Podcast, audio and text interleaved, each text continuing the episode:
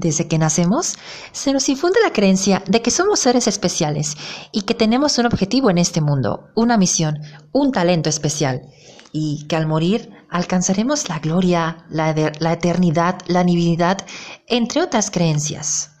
Pero, ¿se han preguntado cuál es la finalidad de todo esto? ¿Realmente tiene sentido nuestro existir?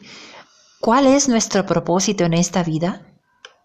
Y tantas preguntas que nos hacemos en lo más profundo de nuestro ser y que donde más nos preguntamos eso son en los momentos más difíciles o tristes de nuestras vidas.